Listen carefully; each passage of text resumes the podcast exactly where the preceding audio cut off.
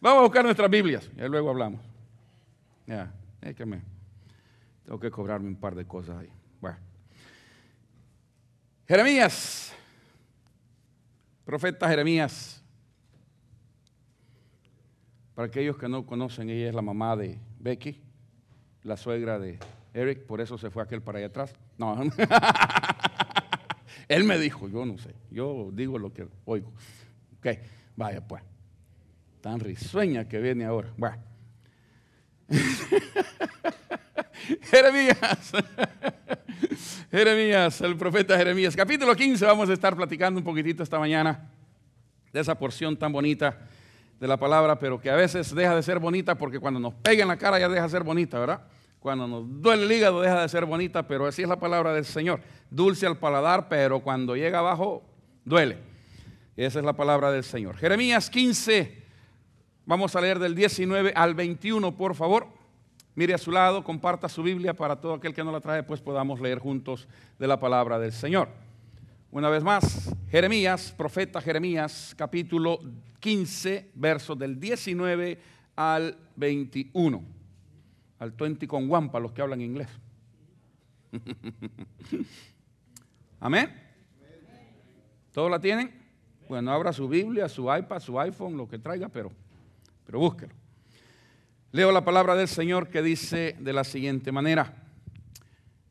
Por tanto, así dijo Jehová, si te convirtieres, yo te restauraré, y delante de mí estarás, y si entresacares lo precioso de lo vil, serás como mi boca. Conviértanse ellos a ti y tú no te conviertas a ellos. Y te pondré en este pueblo por muro fortificado de bronce, y pelearán contra ti, pero no te vencerán, porque yo estoy contigo para guardarte y para defenderte, dice Jehová. Y te libraré de la mano de los malos y te redimiré de la mano de los fuertes. Padre, bendícenos al escudriñar tu palabra que tu Espíritu Santo la tome y la, ponga en lo más profundo de nuestro ser, de nuestro corazón, que podamos salir con convicción de tu casa, Señor. Háblanos, perdónanos, Señor, reconocemos públicamente que hemos pecado y necesitamos del perdón tuyo. Necesitamos que la sangre de Cristo nos limpie para ser dignos receptores y dignos transmisores de tu palabra. Que cada uno de nosotros, Padre, pueda tener un corazón como una esponja que pueda ser llena de tu palabra, llena de tu presencia. No nos dejes solos, porque si tú no estás con nosotros no tenemos nada que hacer aquí. Pero si tu espíritu está en medio nuestro, tócanos, háblanos, levántanos y una vez más, perdónanos. Pero ayúdanos a salir, Señor, con convicción de esta tu casa. Por Cristo te lo estamos pidiendo y agradeciendo. Amén. Y amén. Pueden sentarse, mis amados.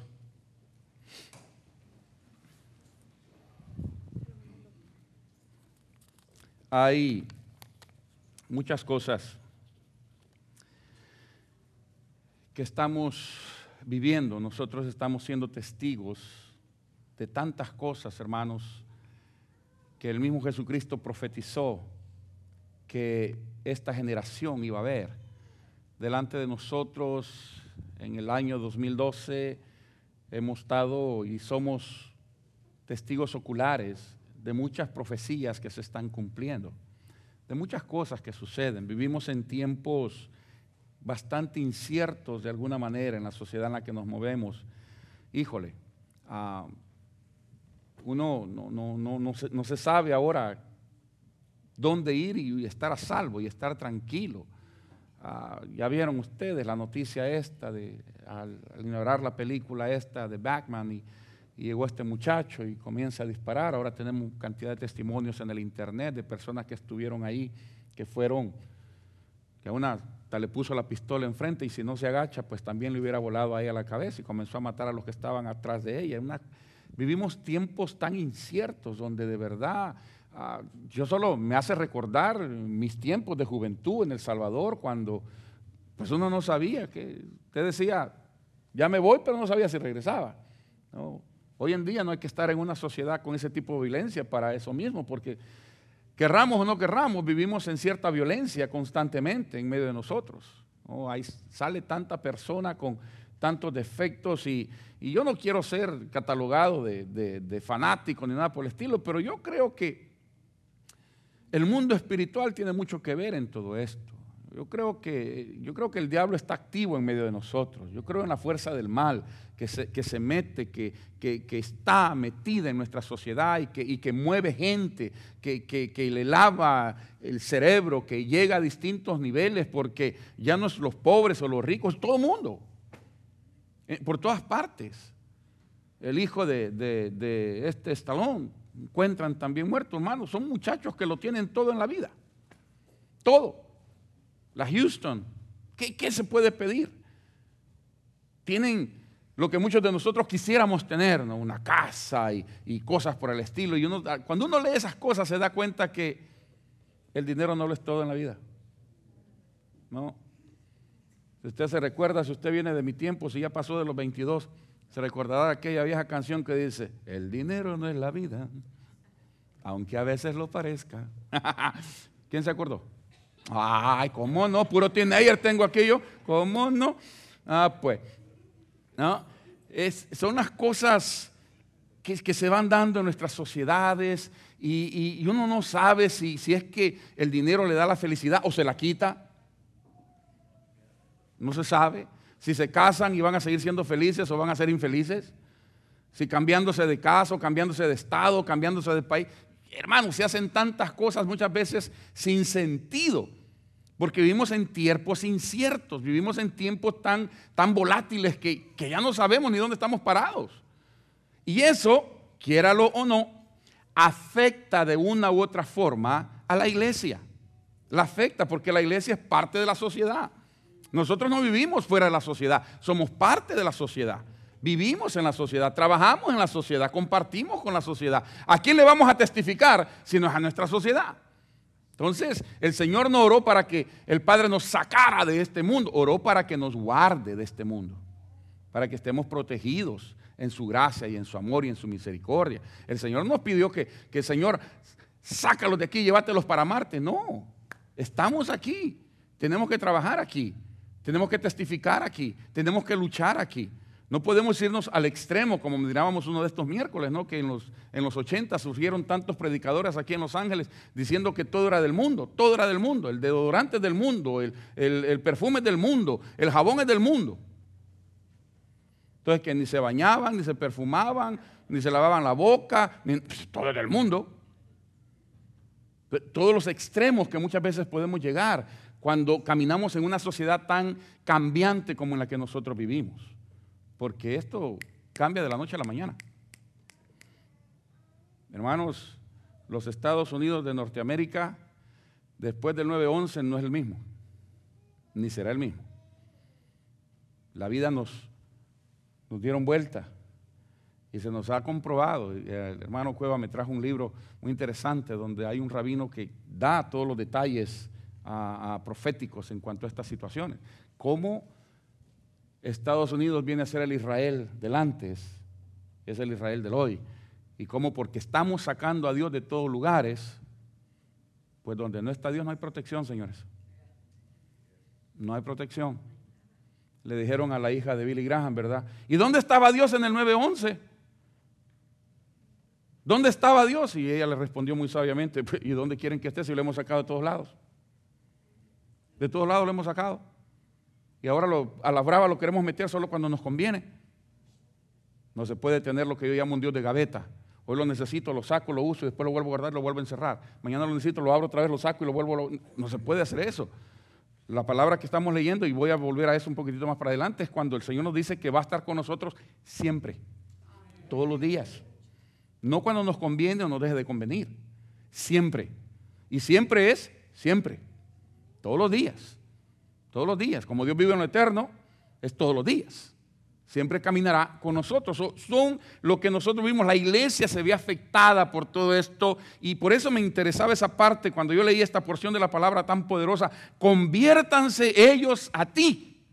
Y tú no te conviertas a ellos. Hermanos, Si la iglesia cambia a su favor de la sociedad, estamos comprometiendo el Evangelio de Jesucristo. Estamos comprometiendo el nombre de Jesucristo. Y ustedes me van a perdonar, pero ¿por qué nosotros no creemos en la unión libre? Porque es antibíblica. Pocas veces me gusta tocar esto, pero de vez en cuando es bueno recordarlo a todos y cada uno de nosotros que no hay bendición en la unión libre. ¿Sí se entiende lo que es la unión libre? Aquellos que están juntos pero no están casados. Y en nuestras iglesias hay un montón de gente que tiene rato de estar en la iglesia viviendo juntos pero no casados. Eso, mis amados hermanos, se llama fornicación. No lo digo yo, lo dice el Señor. Y si Dios lo dice, así es. Porque yo me equivoco, pero Dios no. Él siempre dice la verdad. Entonces, cuando vivimos en este tipo de cosas y la iglesia se ve afectada y aceptamos aquello como parte natural del hacer ministerio, un momentito. Si vamos a hacer lo mismo que la sociedad hace, ¿dónde queda Jesucristo? Conviértanse ellos a ti. ¿Qué significa? Que tenemos que hacer la diferencia. Que tenemos que vivir haciendo la diferencia. No podemos nosotros convertirnos a la sociedad porque entonces, hermano, mire, gracias a Dios Gracias a Dios que vivimos en un país donde el Estado no se mete con la iglesia, ni la iglesia se mete con el Estado.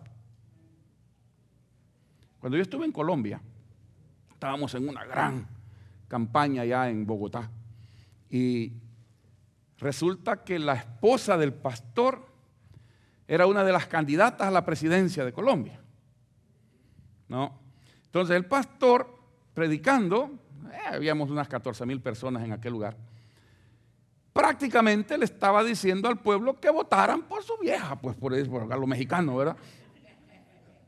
Que votaran por su señora. Se les estaba diciendo. Y en ese tiempito andaban la cuestión de las elecciones y todo. La cuestión es que perdió. Gracias a Dios. Y llegó el, que ahora era pues el, presidente electo ¿no? Del país. Y eso sí me gustó del pastor porque el hombre llegó con todas sus guardaespaldas y toda la cosa y el pastor lo hizo subir a la plataforma y estando en la plataforma me, encantó eso porque está el presidente y todos sus guaruras alrededor de él y el pastor agarra el micrófono y se le confronta cara a cara. Y le dijo, señor presidente, esto, esto y esto. Y le dijo, y si usted no nos ayuda a que Colombia vuelva al Señor, Colombia se va a perder. Ahora Dios lo ha puesto a usted en un puesto de mando donde usted puede hacer la diferencia. Yo estaba con la trompa hasta aquí. Le está diciendo al presidente de la República usted. Le está echando semejante sermón. Y aquel hombre estaba pálido escuchándolo. Yo creo que nadie le había hablado con esa autoridad. Y eso es lo que a mí me gustó. Porque cuando tenemos la autoridad del Señor, podemos hablar con autoridad. Podemos decir las cosas sin miedo, sin temor. Porque usted no está diciendo lo que usted ve, lo que usted cree, está diciendo lo que la Biblia dice. Y la Biblia es palabra de Dios. Y es la que nos da la autoridad y la que nos capacita y la que nos da el poder de decir las cosas que se dicen. Y yo sé que a veces los evangélicos caemos mal por eso. Caemos mal, especialmente los pastores, ¿verdad, hermano? No se haga que caemos mal, yo sé que sí. Ah, pues. ¿eh? Entonces, ¿Por qué? Porque se tienen que decir las cosas como está escrito. ¿Se fijaron ahora que hemos usado Jeremías tanto para la lectura bíblica como para el sermón? ¿Por qué? Porque el profeta dice, así ha dicho Jehová el Señor. Y eso es lo que debemos decir siempre nosotros. Así dice la Biblia, que es lo mismo decir, así dice el Señor. Si queremos tener un país con un refrigerio espiritual, señores, nosotros, no la iglesia de Billy Graham, no la iglesia de, Houston, no las iglesias, las mega iglesias. Cada uno de nosotros tenemos que hacer la diferencia. Si las cuestiones es pertenecer a una iglesia grande para hacer los grandes cambios, es tener un gran Dios para dejar que Él haga los grandes cambios. De eso se trata. Por eso el profeta dice que la sociedad se convierta a nosotros, o sea, a Dios, a Jesús. Porque señores, nosotros somos los representantes de Jesucristo. ¿No dice eso la palabra que somos embajadores del Señor? Que somos los representantes de Jesucristo. Usted representa a Jesús. Usted representa a Jesucristo. Yo tuve una experiencia muy personal hace años atrás que me hizo entender un poquitito eso. Fíjese que yo trabajaba en una dry clean aquí en la ciudad de Cerritos. Este, yo era el, el manager, yo abría el negocio. Y una mañana llego y estaba pastoreando una iglesia aquí en el sur de California, pero tenía mi trabajo secular. Llego una mañana, abro el negocio y comienzo a poner todas las cosas en orden y suena el teléfono. Y usualmente yo no contestaba el teléfono porque no era parte de mi agenda. Pero esa mañana no sé por qué. Agarro el teléfono y era una señora que había trabajado conmigo años atrás en Manhattan Beach. Y entonces ella sabía que en ese entonces yo ya estaba estudiando y toda la cuestión, entonces, y que era evangélico, ¿no? Esa mañana me llama y me dice, Luis, me voy a matar. Así. Ese fue el buenos días que me dio. Ese fue el buenos días. Me voy a matar. Y yo le dije, reconocí la voz. Le digo, ¿y qué pasó? Miren, me dice, y yo sabía que la tenía. Tengo la pistola, tiene una 38 especial en la mano tengo la pistola en mi mano, voy a matar a mis dos hijos y después me pego un balazo yo. Tenía dos muchachitos. Hermano, mira, a mí me tembló todo el cuerpo usted. Yo creo que hasta los piojos se me cayeron de la aflicción, se tiraron, se suicidaron solitos, se tiraron de la cabeza. Pero me entró una, una aflicción. Y, y, le digo, pero, pero ¿por qué? que el marido la dejó y que no sé qué y que no sé cuánto. Y le digo, mire, Armida, ya dije el nombre, mire, no haga nada, no haga nada. Voy para su casa. Y los empleados apenas estaban llegando y el dueño también. Como pude, le dije, ¿sabes una cosa? No me puedo quedar, tengo una emergencia. Y me fui, pero yo andaba así, en jeans y con me gustan las sandalias cuando hay mucho calor y una camiseta. Y ya iba derechito para su casa y antes de salir le hablé a un par de diáconos y les dije, hermanos, tengo esta y esta situación, por favor mírenme en tal lugar. Y a los hermanos iban para allá y cuando iba para su casa dije, no, no, no puedo llegar así porque en este momento soy un representante de Jesucristo que puede hacer la diferencia entre la vida y la muerte. Voy a mi casa me cambio rapidito y me voy para la casa de ella. Claro, le había dicho a ella que, me esperara. Hermano, llegamos con dos de los diáconos y la mujer tenía la pistola en la mano. Tremendo revolvorón que tenía en la mano, tremenda, te acuerdas de Hermida. Tenía la pistola en la mano. Y comenzamos a platicar. Y ahí yo, ah, yo con miedito, no, me mante pistolote en la mano, eh, no le vaya a salir uno a este y me pegue a mí. Ya sé para dónde voy, pues no quiero ir todavía, decía yo. comienzo a platicar con ella, a platicar con ella. suavecito le fui sacando la pistolita de ahí. Ya después, para no hacerle largo el cuento, esa misma mañana, todavía le dije, ¿tiene una Biblia usted en su casa? Sí, me dijo. Y fue por allá, agarró una Biblia más llena de polvo que otra cosa. ¿No es la de familiar eso? Bueno, después hablamos de sacó la Biblia y comenzamos a leer ciertos pasajes de la Escritura. Pero yo le digo, lea su Biblia para que no crea que yo traigo mi Biblia y le quiero decir lo que dice mi Biblia. Lea su Biblia, ahí está en su Biblia. Y comenzó a leer el amor del Señor, el perdón del Señor, la gracia de Dios, la misericordia del Señor. Para no ser largo el cuento, la misma mañana ella conoció a Jesucristo como su Salvador. Y hasta el día de hoy sigue en una iglesia evangélica gracias al Señor. Ella y sus dos hijos. Hermano, somos representantes de Jesucristo. Y hablar de Jesucristo es hablar de vida y muerte, y no solamente muerte así, es muerte eterna. Es separación de Dios eterna. Usted y yo tenemos esa responsabilidad. ¿Qué es lo que pasa? ¿Por qué no lo hacemos? Ese es el tema de esta mañana. ¿Duda o miedo? ¿Dudamos o tenemos miedo? Porque muchos nos, encontramos en esa encrucijada, ¿no? ¿y será cierto? ¿No le pasa así? ¿Será cierto eso? Yo creo que el pastor está exagerando. Mire, se lo digo así rapidito. Yo creo que, que algunos de nosotros a veces yo daba testimonio aquí y yo decía, no es que, no es que lo, pensaban los hermanos Choriego, nada por el estilo, pero a veces yo he dado, decía yo aquí, que allá en la iglesia del Salvador, que, hermano, cuando salen las primeras 10 mil, 15 mil personas, ya hay otras 15 mil esperando el segundo culto, y cuando sale el segundo culto hay otras 15 mil esperando entrar al tercer culto, y cuando sale el tercer culto ya hay como 50 bases esperándolos para llevarlos a distintos pueblos a evangelizar, cuando regresan a las 4 de la tarde al al cuarto culto, al quinto culto, al sexto culto, y cada culto son 10 mil, 12 mil, 15 mil, 18 mil personas. Yo creo que el hermano Cheriego me decía, ah, ¿cómo no? Fueron para allá y me vinieron diciendo, tiene razón, pastor. Porque lo vieron, estuvieron ahí, se cercioraron de cómo son las cosas. No es que uno quiera, hermano, Dios no necesita que exageremos nada, si Él es Dios. ¿Qué puedo exagerarles yo del Señor? ¿Qué les puedo decir de en exageración? Hay veces que uno cuenta cosas que mucha gente dice, no, no lo creo. Hablábamos con Ruth un día sobre la importancia de que la iglesia conozca sobre los mártires modernos, que la iglesia necesita escuchar que en el siglo XXI todavía hay gente que sigue muriendo en el nombre de Jesús, aunque usted no lo crea. Yo le he contado la experiencia de un compañero de seminario de, Ucrania o de Ucracia, por aquellos lugares cuando todavía estaba la cortina ya en, la Unión Soviética. Lo tuve por compañero ya, él mucho mayor que yo. Y en cierto día comenzamos a dar testimonios. Entonces él dice, yo les quiero decir por qué yo predico el Evangelio. ¿Dónde agarro la fuerza para predicar el Evangelio?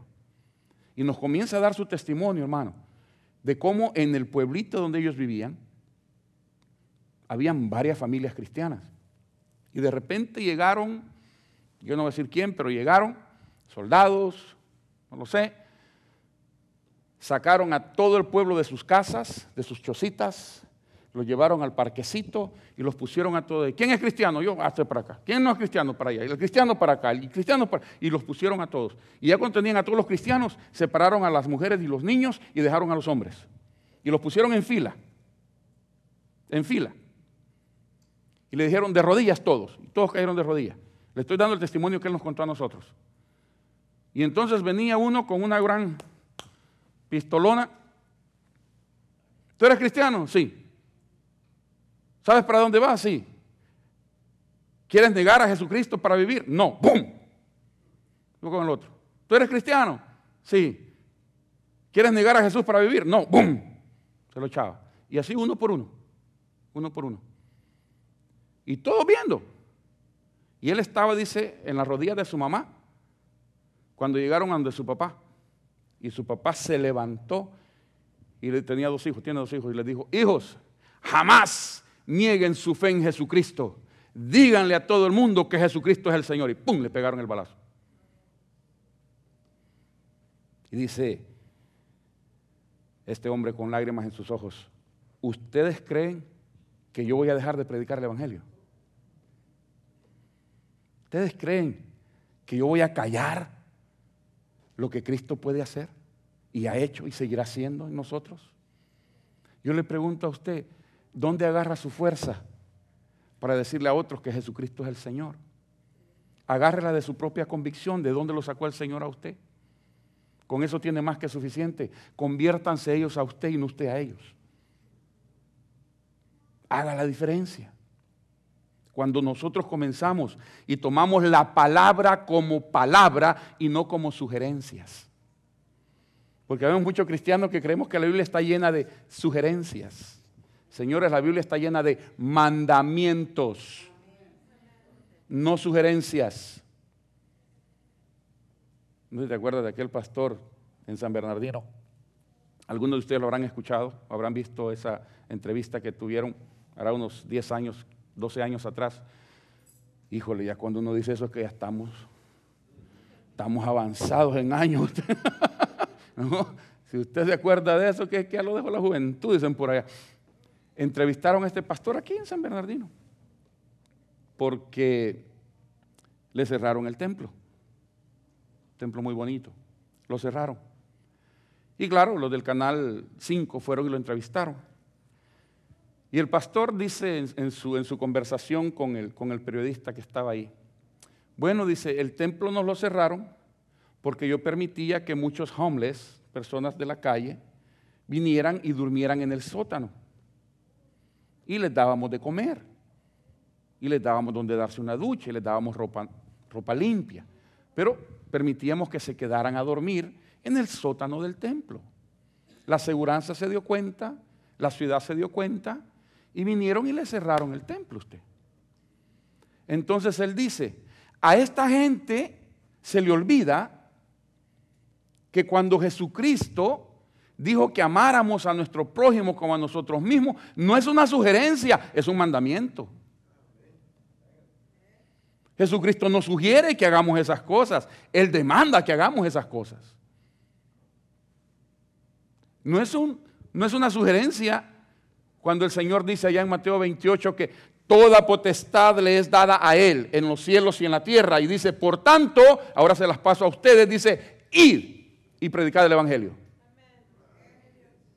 Él la recibe, él, nos da la certeza, Él quiere asegurarnos a nosotros que en Él radica toda la potestad de la deidad, radica en el nombre de Jesucristo. Y dice, toda esa potestad me es dada, ahora yo se la doy a ustedes y en el nombre de Jesús vamos y predicamos. Y cuando usted predica el nombre de Jesús, hay sanidades. Y cuando usted predica el nombre de Jesús, hay liberación. Y cuando digo liberación no es que va a venir un... se va a tirar y va a revolcar y se va a levantar y todo. No, no, no. Pero hay liberaciones que todos necesitamos en nuestro propio interior, en nuestro propio ser. Cuando la palabra penetra y nos liberta. Y entonces primera de segunda de Corintios 5, 17 se cumple y dice, si alguno está en Cristo es nueva criatura. Las cosas viejas pasan. Comienza a ser todo a ser hecho nuevo en nosotros. Y comenzamos a ser otras criaturas, nuevas criaturas. Pero hay que agarrar aquello, no hermano, como una sugerencia, es un mandamiento del Señor. El Señor nos pide, por favor, cuando tengan tiempo, si les queda tiempo, después de la novela, van con el vecino, ¿verdad? Así, cuando tengan tiempo, pues, ¿verdad? Si les sobra el tiempo, entonces van con el vecino y, y si tienen ánimo, le hablan de mí. Bendito sea el Señor que no puso nada así usted. Sino que nos da el mandamiento de ir y predicar el Evangelio. Donde quiera que estemos, como quiera que estemos, con quien quiera que estemos, debemos de predicar el Evangelio. Debemos de invertir en el Evangelio. A muchos no les gusta esa palabrita cuando yo la digo. Cuando digo invierte en el Evangelio. Hermano, invierte en el Evangelio. Jesucristo dijo que invirtiéramos en el banco del cielo donde no hay ladrón, donde no hay problema de que lo, lo, nacionalicen y le quiten los tres pesos que tenga en el banco, donde no existe ese peligro, donde hay bendición para, para cada uno de nosotros, donde de verdad podemos esperar lo mejor de parte del Señor para nosotros. No nos recuerda Marcos allá en el capítulo 16, que hay señales que siguen a los que creemos en el Señor. Hay señales. Hermano, Dios no nos ha dejado solos. Dios no nos ha dejado solos. La promesa que le da Jeremías es, si yo voy a estar contigo, van a pelear contra ti. Como me gusta a mí eso. Para aquellos cristianitos que se creen que todo les tiene que salir bien siempre. No, sé si usted conoce alguno de esos por ahí. Todo les tiene que Si no les sale bien, se frustran. Yo siempre he creído y sostengo, hermano, y sostengo. La palabra dice, la palabra enseña que la victoria está ganada para nosotros en Cristo Jesús. Ahora, si hay victoria, quiere decir que va a haber pleito, señores. Ahí está escrito. Pelearán contra ti. claro que sí si se nos echan encima por todos lados. ¿Sabe usted cuántas iglesias se cierran al día? Al día. Aunque usted no lo crea, al día. Según las estadísticas que nos pasaba el hermano Motesi, son 100 iglesias al día las que se cierran. 100 iglesias. Dígame usted si no es para alarmarse. Y nosotros queremos abrir una y estamos luchando desde hace tres meses para abrir una. Y se cierran 100 al día. ¿Sabe por qué sucede eso? Porque la iglesia duda o tiene miedo.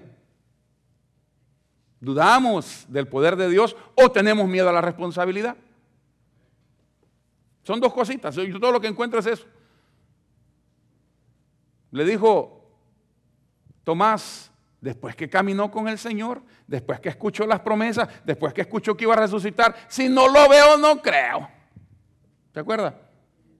Si yo no lo veo y meto mi dedo en su mano y mi mano en su costado, no les creo. Se le tuvo que aparecer Jesucristo y decirle, mete el dedo pues, mete la mano para que te des cuenta que yo soy, aquí estoy, para que te des cuenta. ¡Ay! Le dijo Tomás, cayó de rodillas, dice la palabra. A mí me impresiona eso porque dice que cayó de rodillas. Y entonces declaró, ¡ay! Señor mío y Dios mío. ¡Ah! Le dijo Jesucristo, porque me viste, creíste. Bienaventurados los que sin ver han creído. ¿Usted sabe lo que significa bienaventurado? Doblemente feliz. Doblemente feliz. Eso significa bienaventurado. O sea que vamos a ser felices porque sin verlo lo estamos amando. Sin verlo lo estamos siguiendo. Sin verlo lo estamos predicando. Esa es la fe que la iglesia debe de tener para ahuyentar la duda y quitar el miedo. Déjenme ir terminando porque ya se me están durmiendo algunos. Y luego despiertan a los otros con los ronquidos. El miedo, el miedo viene de la duda. Usted duda la palabra y se llena de miedo. no, no se me haga el macho ni la macha. Porque la verdad de las cosas es que cuando uno está solito en la noche y uno siente ciertas cositas medio, medio raras en el ambiente y voltea a ver a la señora y será o no será. Y oye los ronquidos del maestro y dice, híjole, este parece que se le metió algún espíritu de, locomotora. Y cuando uno comienza a sentir, hermano, yo sé que algunos no lo creen. Yo le cuento lo que yo he vivido, lo que yo paso. Pero cuando esas cosas suceden, no crea que suceden por gusto. Cuando usted se llena de miedo, escúchame bien iglesia, cuando te llenas de miedo es porque estás dudando de la presencia de Dios. Y si duda la presencia de Dios, quiere decir que estás dudando la palabra. Porque la palabra que hemos leído dice, y aquí yo estoy con vosotros todos los días hasta el fin del mundo. ¿Cuándo? Todos los días. ¿Dónde? Todos los días. ¿Con quién? Todos los días. Y si tengo, ahí estoy. Y si no tengo, ahí estoy.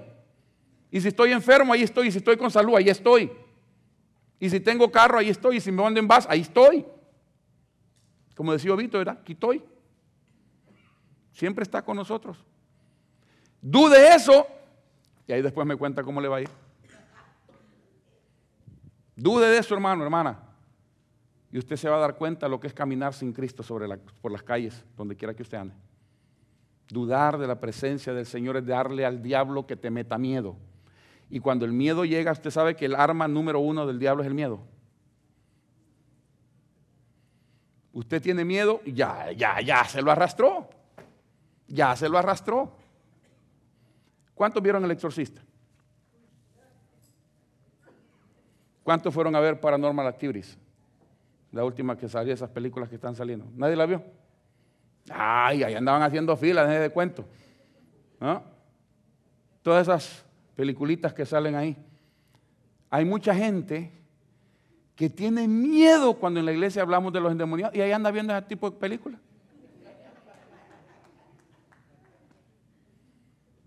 Miren, mis hermanos, cuando salió el exorcista, estamos hablando de los 80, no, al final de los, de los 70, bien machos ellos se fueron a ver la película. Dos meses durmieron juntos usted. No querían salir del cuarto los ingratos. De verdad. No querían salir del cuarto. Y mi hermano de vez en cuando cuando platicamos me dice, y así es. Y le digo, y peor. Y peor. Porque una cosa es verlo en la pantalla y otra cosa es que le está escupiendo a uno en la cara a usted. Son dos cosas distintas. Créamelo. Una cosa es que están siguiendo un libreto y otra es que lo están siguiendo a uno. Son dos cosas distintas. Entonces, cuando el miedo se apodera, el diablo hace lo que le da la gana. El diablo hace lo que le da la gana. Ahora yo le voy a preguntar para ir terminando. Es la segunda vez que digo, ¿eh? falta una todavía. Cuando el diablo se le presenta a Jesucristo, ¿dónde le tuvo miedo Cristo? Como hombre que fue. Llegó y lo tentó tres veces.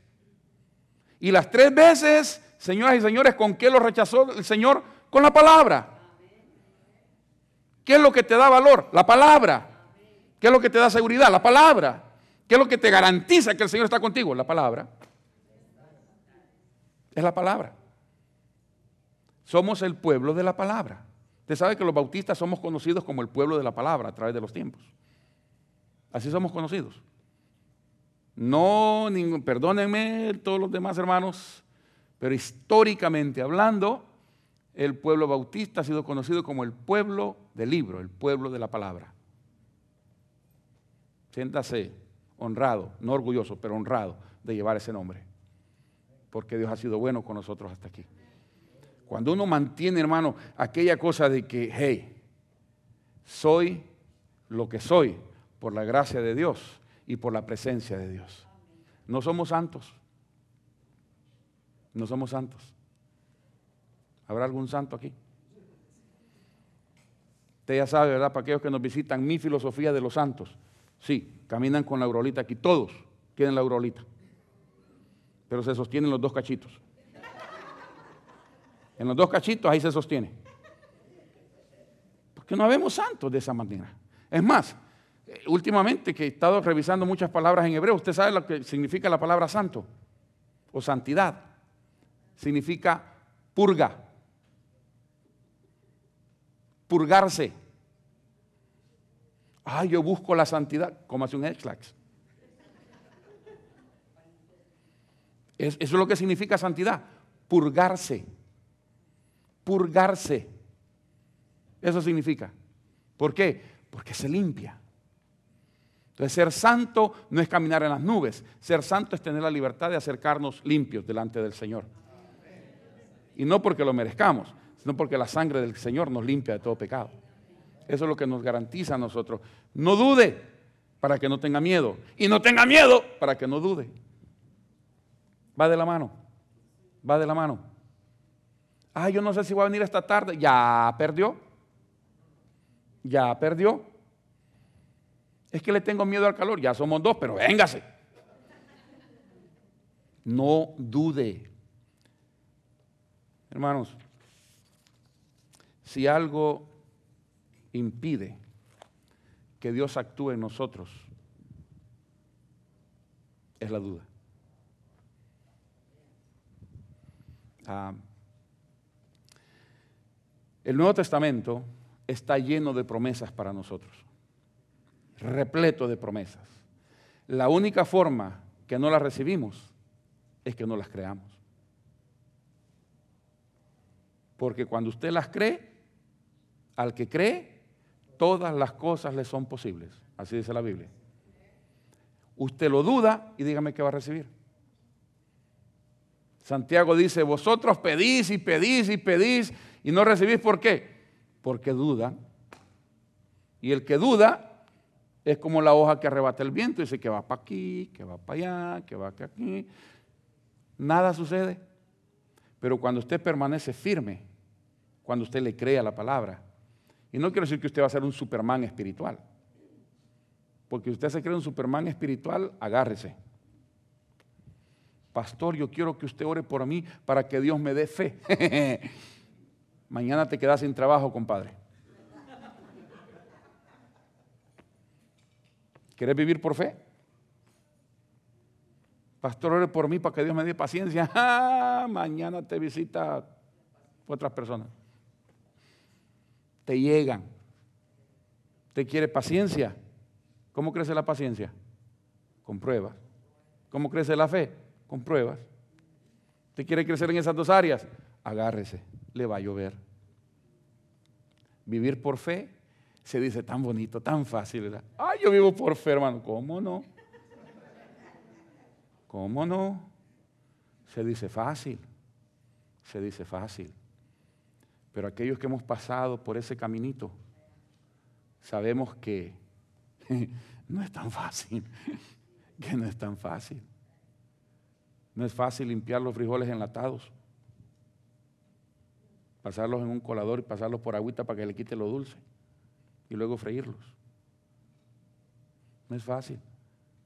¿Verdad, hermana Cueva? No es fácil llegar a un parque de una ciudad que no se conoce con el papá y la mamá y que el papá ponga una cosita de bambú y que comience a predicar sin tener donde dormir, sin tener que comer, sin tener carro, sin tener familia, sin tener colcha, sin tener nada y estar predicando en un parque de una ciudad que usted no conoce y que le prohíba su iglesia pedir donaciones. Esta mujer estuvo a punto de morirse. Y ahí está. ¿Por qué? Porque hubo alguien que le creyó a Dios. Hubo alguien que le creyó a Dios. Y cuando ella se enfermó de muerte, el papá la agarró y le dijo, Señor, tú me la diste. Si tú me la vas a quitar, yo le digo así al Señor, si tú me lo diste y me lo quitas, ten cuidado, porque en El Salvador dicen, al que da y quita le sale la corcovita. Si Dios te lo da, no quiere decir que es tuyo necesariamente, porque Dios nos presta todo, hasta tu propia vida es prestada. Y Eclesiastés dice que llegará el día en que tu cuerpo volverá al polvo y tu espíritu al Señor, que es quien lo dio. De ahí para allá, lo decides aquí. Aquí se decide dónde pasar la eternidad. Cierro con aquellas viejas palabras de aquel sacerdote. Lo más importante en esta vida es la otra vida. Porque aquí decidimos. O le crees, tienes miedo o dudas. Porque el que duda no pasa de esa puerta pero al que cree, todo le es posible. Tiene su rostro, por favor. Señor, estamos más que agradecidos contigo. No hemos dicho todo lo que quisiéramos decir, pero sí, Señor, queremos que tú digas en nuestro propio corazón lo que es tu voluntad para con cada uno de nosotros. Gracias porque nos has dado, nos has concedido este tiempo para recordarnos los unos a los otros, Señor, que tu palabra es cierta, que tú eres real, que tu presencia es verdadera para con nosotros. Y también decirle a aquellos que nos puedan escuchar que aún no han tenido ese encuentro personal, lindo, único con tu Hijo Jesucristo. Decirles a ellos que tú les amas, que les has amado tanto que enviaste a Cristo Jesús a morir en la cruz del Calvario, por ellos y por nosotros para que todo aquel que en Él crea no se pierda, mas tenga vida eterna. Mientras la iglesia se mantiene en oración. Yo quisiera invitarle a usted que pueda estar en medio nuestro y que quizás aún no le ha entregado su corazón a Jesucristo. Entregarle el corazón a Cristo es invitar a Cristo a nuestra vida. No es cambiar de iglesia, no es cambiar de religión. Es decirle, Señor, yo te abro mi corazón y te pido que vengas y mores dentro de mí. Que hagas de mí tu hijo, tu hija, que hagas de mi vida conforme tu voluntad. Y no hay cosa más linda que estar bajo la voluntad de nuestro Creador. Si usted nunca ha tenido un encuentro cara a cara con Jesucristo, queremos invitarle en esta hora. Queremos decirle en esta hora de parte de Dios que no es casualidad que has venido aquí. Dios te trajo porque quiere que escuches que Él te ama y que tiene un plan lindo para tu vida si tan solo puedes creer y abrir tu corazón e invitarlo a Él. La Biblia dice que Él está a la puerta, que está tocando, que todo aquel que oye la voz de Él y abra la puerta, Él puede entrar para morar contigo. El único que tiene la capacidad de abrir esa puerta eres tú. Y Él entrará contigo y cenará contigo. Cenar contigo quiere decir tendrá comunión contigo y tú con Él. Si nunca lo has hecho, si nunca lo has recibido, ¿por qué no nos permites orar contigo y por ti en este día? Queremos dirigirte a ese encuentro con Cristo Jesús para que le conozcas como tu Señor, como tu Salvador. Si tan solo nos dejas saber con tu mano en alto y le dices, yo quisiera darle mi corazón a Jesús, yo quisiera que oren conmigo, que oren por mí. Yo quiero abrirle mi corazón a Jesucristo. Yo lo quiero recibir como mi Señor, como mi Salvador. ¿Habrá alguien con nosotros que quiera tomar esa linda decisión de venir a Jesucristo? De comenzar una nueva relación con tu Dios, con tu Creador, con tu Salvador. Si tan solo lo puedes creer, invita a Jesús a tu corazón y permítenos orar contigo y por ti. Solamente levanta tu mano en señal que te gustaría darle tu corazón a Jesucristo y vamos a orar contigo y por ti. No queremos avergonzar a nadie, todo lo contrario. Queremos darle gloria al Señor. Dios te bendiga. Gloria a Dios. Gracias Jesús. ¿Habrá alguien más con nosotros? ¿Habrá una persona más? Alguien más que dice, yo también, yo también quisiera tener esa certeza, esa seguridad. Ya no quiero dudar, ya no quiero tener miedo, quiero estar en la misma presencia de Dios. Si tú lo deseas hacer, levanta tu mano también. La Biblia dice que en el reino de los cielos se hace violencia y solo los valientes lo arrebata. Sé valiente, ten valor. Levanta tu mano y permítanos orar contigo y por ti. Habrá alguien más con nosotros, una persona más. Ven a Jesús, ven a Jesús. Él te ama. Él te ha venido a buscar a ti en esta misma hora. Por última vez, habrá alguien más con nosotros. Ven a Jesús. No dejes pasar esta oportunidad de conocerlo a Él, porque Él sí te conoce a ti tal y como eres. Padre, gracias. Porque Señor, estás ahuyentando de nuestra vida, de nuestro corazón, la duda, el miedo. Que tu palabra, Señor, permanezca en nosotros y nos dé la fortaleza necesaria para seguir haciendo lo que tú nos has mandado hacer. Pero en especial gracias por esta tu Hijo, Señor, que ha levantado su mano en señal que está creyendo a tu palabra, que está creyendo a que tú has venido, no solo a la cruz, pero ahora vienes a su corazón, a su vida. Señor, haz conforme tu gracia, conforme tu voluntad. Permítenos que al momento de orar con Él y por Él, tu Espíritu Santo traiga la certeza, la seguridad del perdón de pecados y vida eterna. No porque lo decimos nosotros, pero porque tu palabra así lo afirma. Que cuando Él salga de esta casa tuya, vaya con certeza y con seguridad de que ahora es tu Hijo y tú eres su Padre eterno. Bendícele a Él, bendícenos a cada uno de nosotros. Te lo pedimos en acción de gracias por Cristo nuestro Señor y Salvador. Amén. Y amén.